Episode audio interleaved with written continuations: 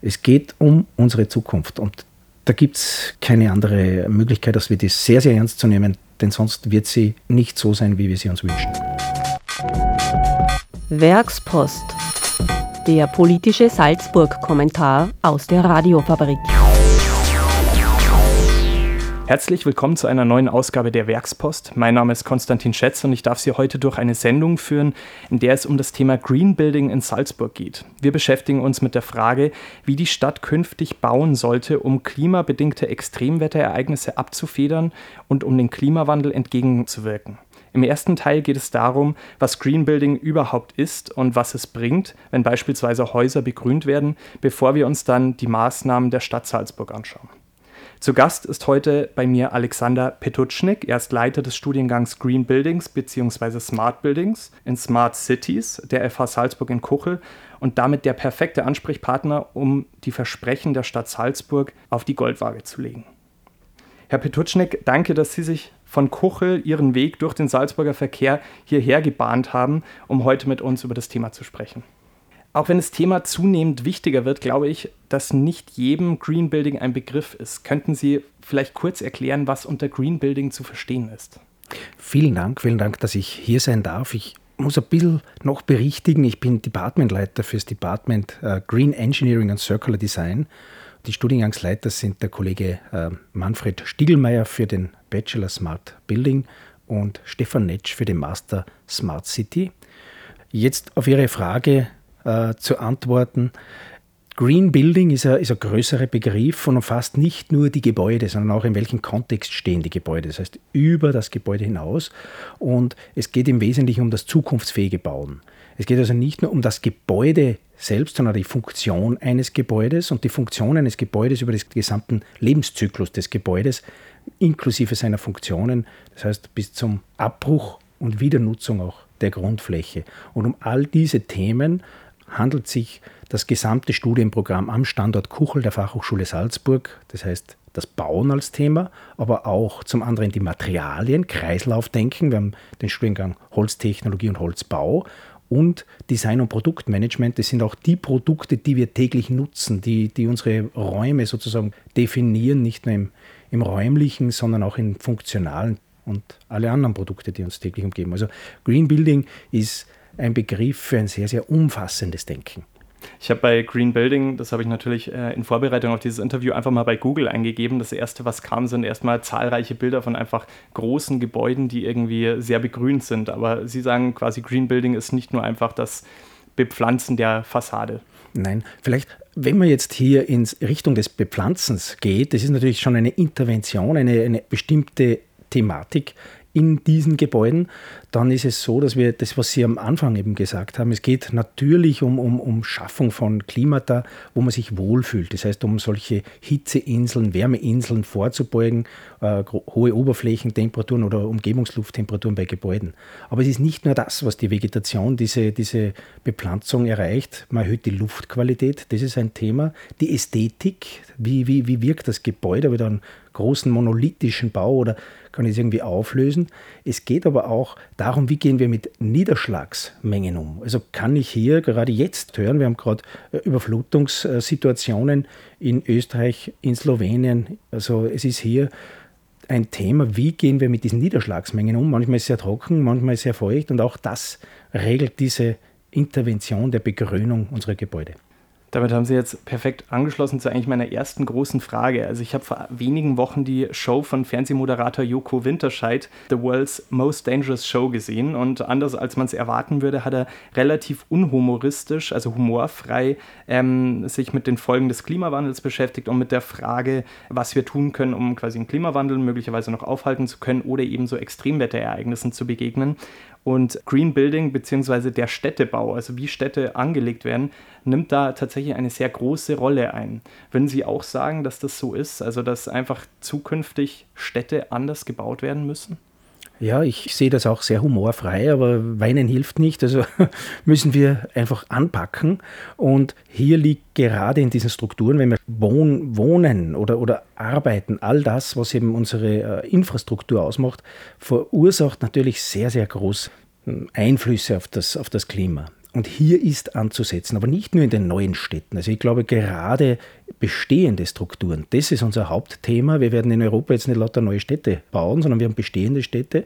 Der Klimawandel beeinflusst unseres, unsere Wohnräume, unsere Lebensräume.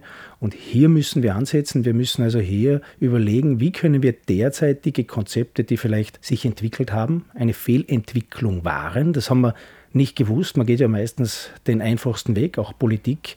Und auch wir als Menschen, wir haben unser, unser, unsere Trägheit, unsere eigene Trägheit, die wir täglich überwinden müssen. Und da hat sich was entwickelt. Und das zu überwinden, das ist unsere Aufgabe. Und es soll nicht nur ein Hilfe, ich muss, ich muss sparen oder was, sondern es sollte sein, hey, packen wir es an. Und das ist auch, was wir vor uns haben. Wir werden unsere Städte verändern. Und eine Maßnahme ist natürlich das Begrünen, aber das ist ein viel, viel größeres Themenfeld, wo das Begrünen eine Intervention, eine Möglichkeit ist, hier zu intervenieren. Wenn Sie jetzt durch die Stadt Salzburg gehen, wenn Sie sagen, es ist leicht, so eine Stadt wie Salzburg eben so für die Zukunft, für ein verändertes Klima, für Extremwetterereignisse zu rüsten? Da geht es eben nicht nur um die Stadt, sondern auch um das Land, das Wasser. Der Salzach kommt ja auch von woher und äh, hier gibt es mehrere Maßnahmen und es ist weniger eine, es ist immer nicht leicht. Das ist immer so, es ist immer ein Aufwand. Aber es ist schaffbar, machbar und man muss es einfach machen. Und man muss auch immer schauen, in welchem Zeitraum schaffen wir es. Also es ist nicht plötzlich, sondern es geht Schritt für Schritt. Aber das Wichtige ist, wir müssen die Schritte aufsetzen, wir müssen das Konzept richtig aufsetzen und dann durchführen. Beide Dinge sind sehr wichtig und ich glaube, dass man hier einfach voranschreiten muss und dass wir einfach es liegt an uns und denen, die die Entscheidungen, denen wir gewählt haben und die die Entscheidungen dann auch treffen müssen und, und auch einmal Rückgrat in der Hinsicht auch zeigen.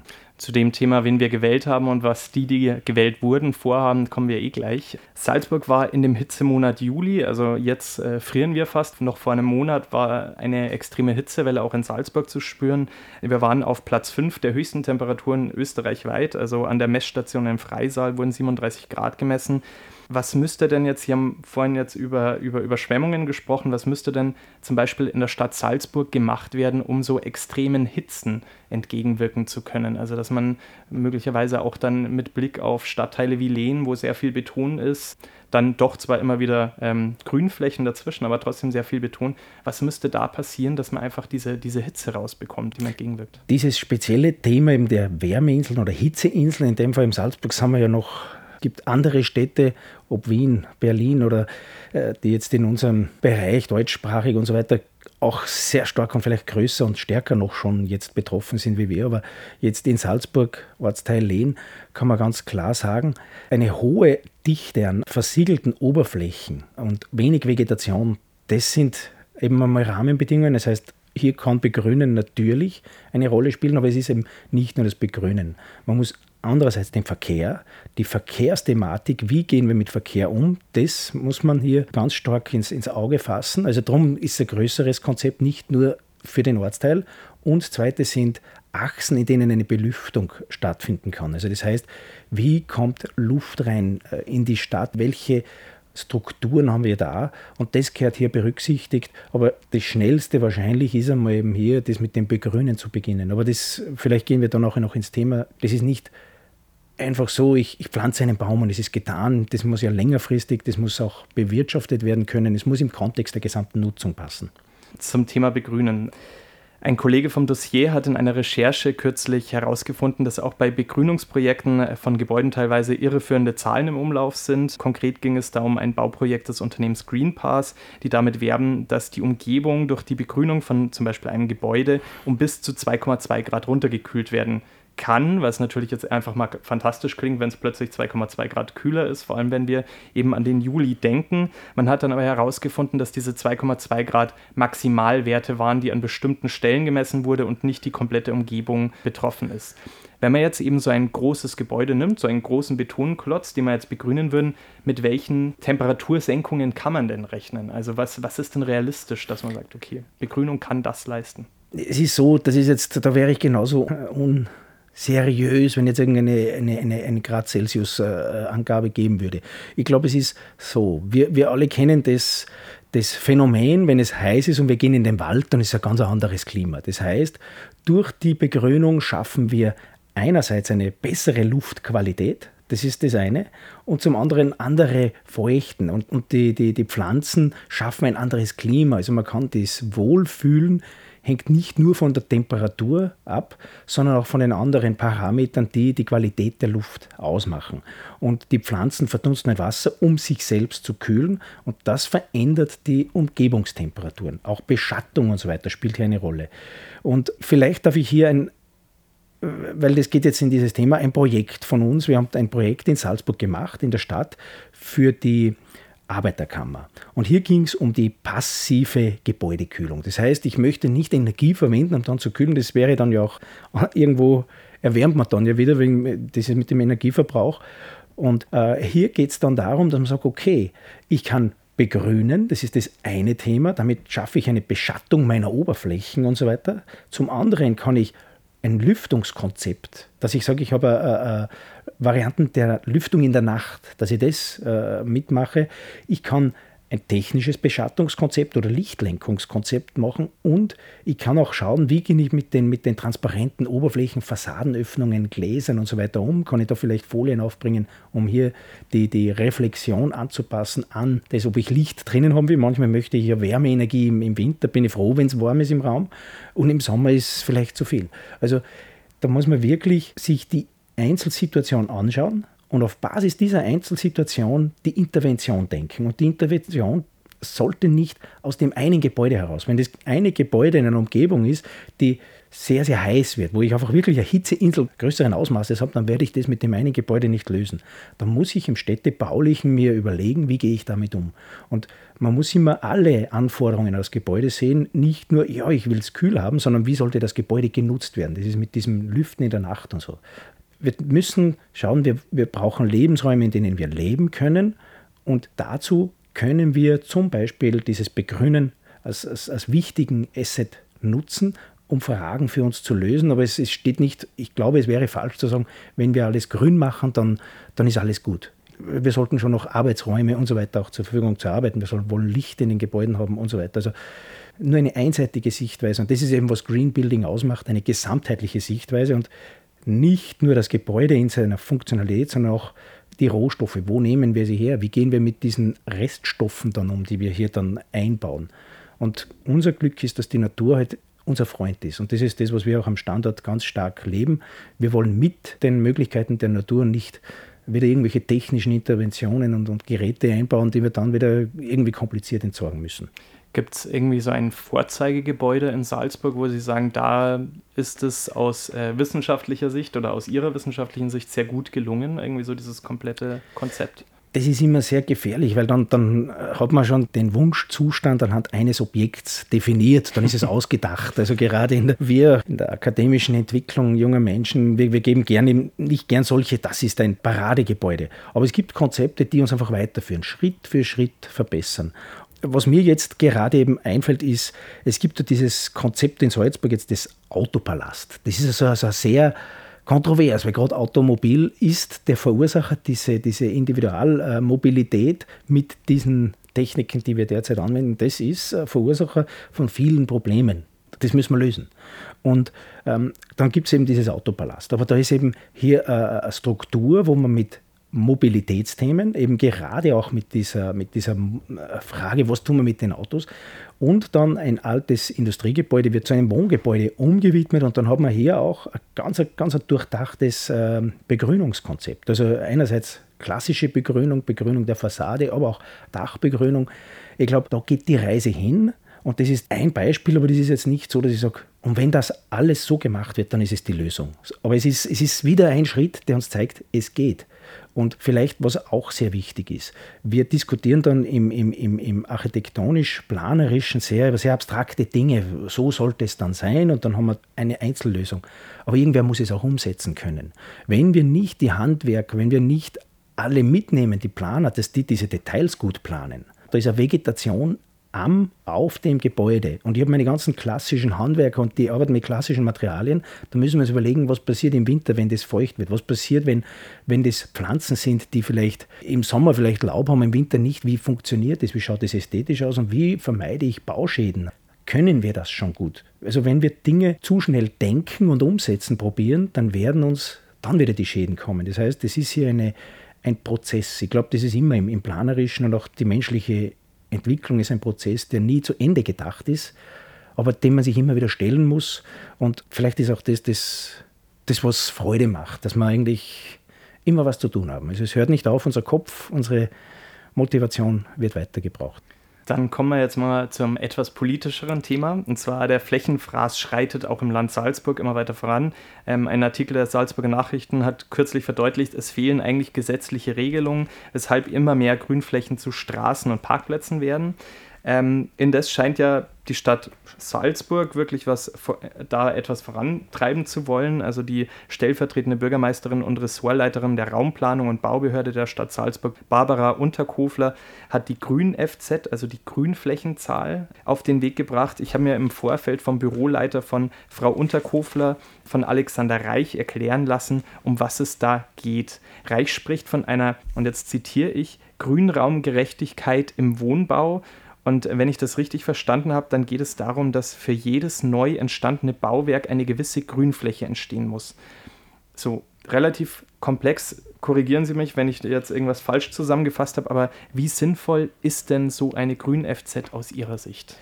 Ja, das ist spannend. Also wir haben ja immer bei diesen Bebauungsgrundlagen, also wenn ich jetzt hier bei der Baubehörde versuche, eine Genehmigung zu erreichen, haben wir bestimmte Maßzahlen. Und äh, klassischerweise haben wir hier eine Geschossflächenzahl oder eine Grundflächenzahl oder, oder das Bauvolumen ist, ist, ist definiert. Und ähnlich sollte jetzt hier im Bebauungsplan geregelt werden, diese Grünflächenzahl und, und auch die Berücksichtigung der unterschiedlichen Möglichkeiten dieser äh, Schaffung der Grünflächen ist absolut sinnvoll und kann so umgesetzt werden. Also das, ist, das eine ist, es ist, glaube ich, als Idee einmal, es zeigt die Motivation und es ist in der praktischen Umsetzung machbar.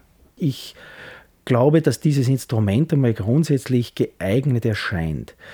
Was jetzt aber die, die Thematik ist, damit schaffe ich kein äh, strukturelles Konzept. Ich schaffe wieder was auf, den, auf, den, auf das Grundstück hin. Ich, ich schaffe es nicht, das, das, muss zusammenwirken. Vielleicht darf ich ein bisschen ausholen und sagen, wir haben schon Probleme gelöst in der Vergangenheit. Große Probleme. Zum Beispiel, wenn Sie sich anschauen, im, im, im 60er, 70er Jahre, diese Wirtschaftsboom-Jahre, wo es bergauf gegangen ist, da haben wir unsere Flüsse, unsere Gewässer extrem überlastet mit, mit organischen Materialien. Dort auf der Salzach, da ist Schaum, da haben wir Gewässergüteklasse 4 gehabt. Das ist sehr, sehr schlecht. Schlechter geht es fast nicht. Also wir haben unsere Gewässer fast äh, ja, sehr, sehr überlastet und haben dann durch diese Kanalisierung, wir haben unsere Fäkalien, jetzt haben wir äh, Kläranlagen. Jetzt funktioniert dieses System und das hat einige Jahrzehnte gedauert und wir haben wirklich sehr, sehr gute Gewässerqualitäten. Und das ist nicht von heute auf morgen, sondern das war ein Gesamtsystem.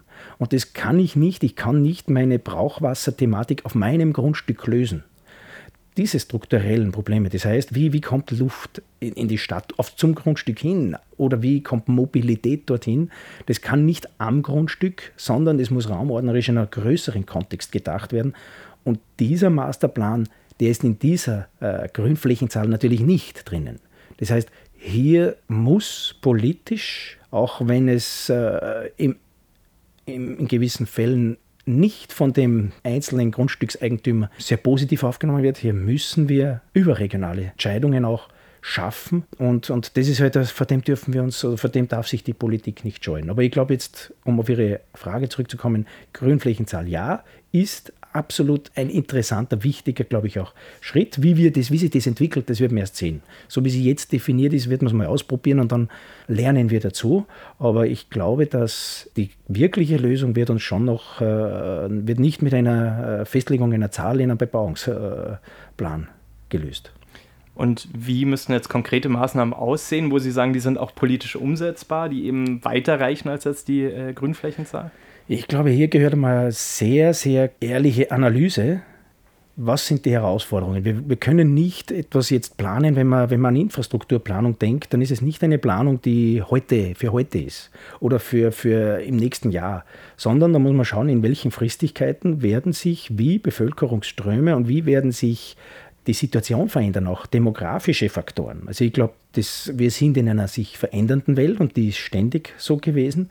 Und hier geht es einmal zu analysieren, wo haben wir welchen Bedarf. Und, und da muss man auch die Stadt Salzburg nehmen und sagen, ja, wo, wo, wo will ich erhalten, wo möchte ich meine Baustruktur, die ästhetische Wirkung erhalten und wo brauche ich Änderungen? Wo muss ich mit Verkehrsinfrastruktur Änderungen erreichen? Wir haben sehr viele Diskussionen, die immer sehr singulär geführt werden und wo es immer irgendwelche Gruppen für oder, oder, oder dagegen. Meistens äh, sagt man dann, da wird was verändert, man will was verändern und dann sind sehr viele dagegen, weil sie das Bestehende bewahren wollen und irgendwelche Angstszenarien aufbauen.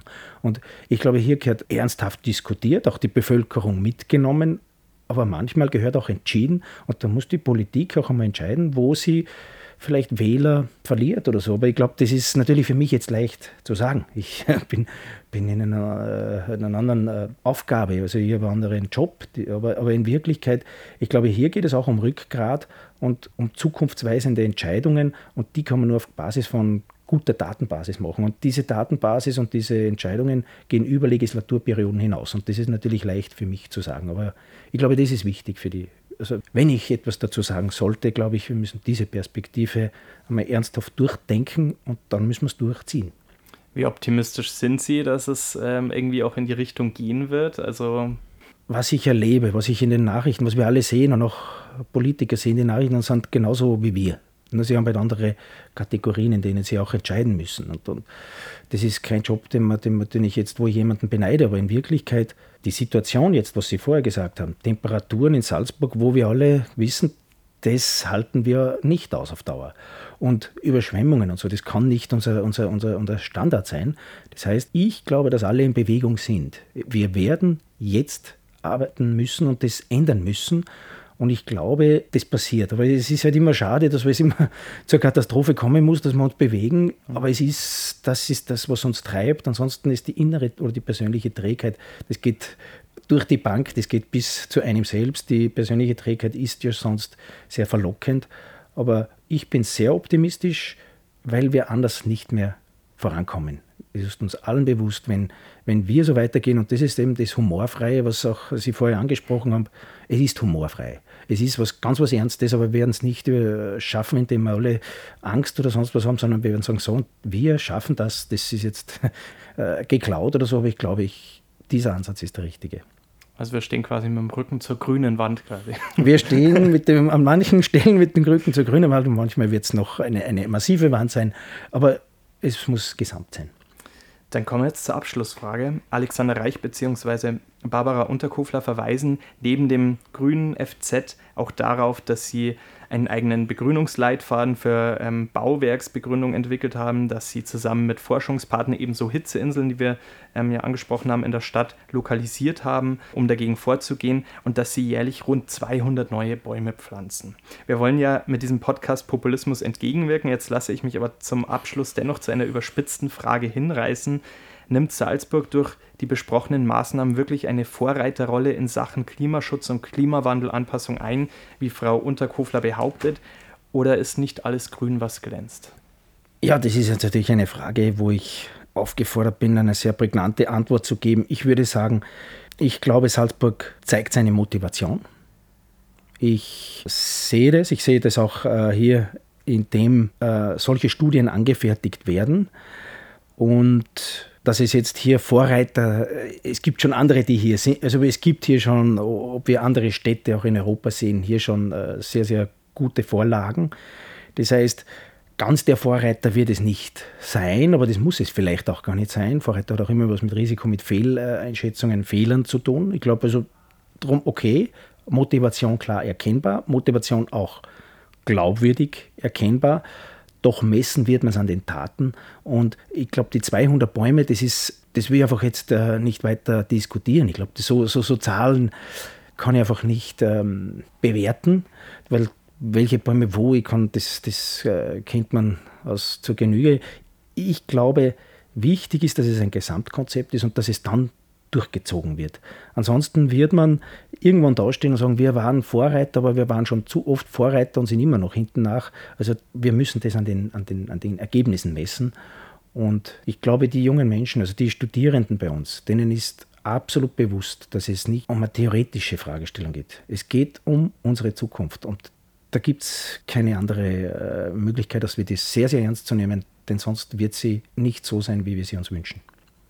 Dann Herr Petutschnik, vielen lieben Dank für das Interview. Danke, dass ich hier sein durfte und alles Gute. Werkspost, der politische Salzburg-Kommentar aus der Radiofabrik. Die Meinung der JournalistInnen unseres Vertrauens zu unbequemen Themen als Newsletter und Podcast. Abos und Infos auf werkspost.radiofabrik.at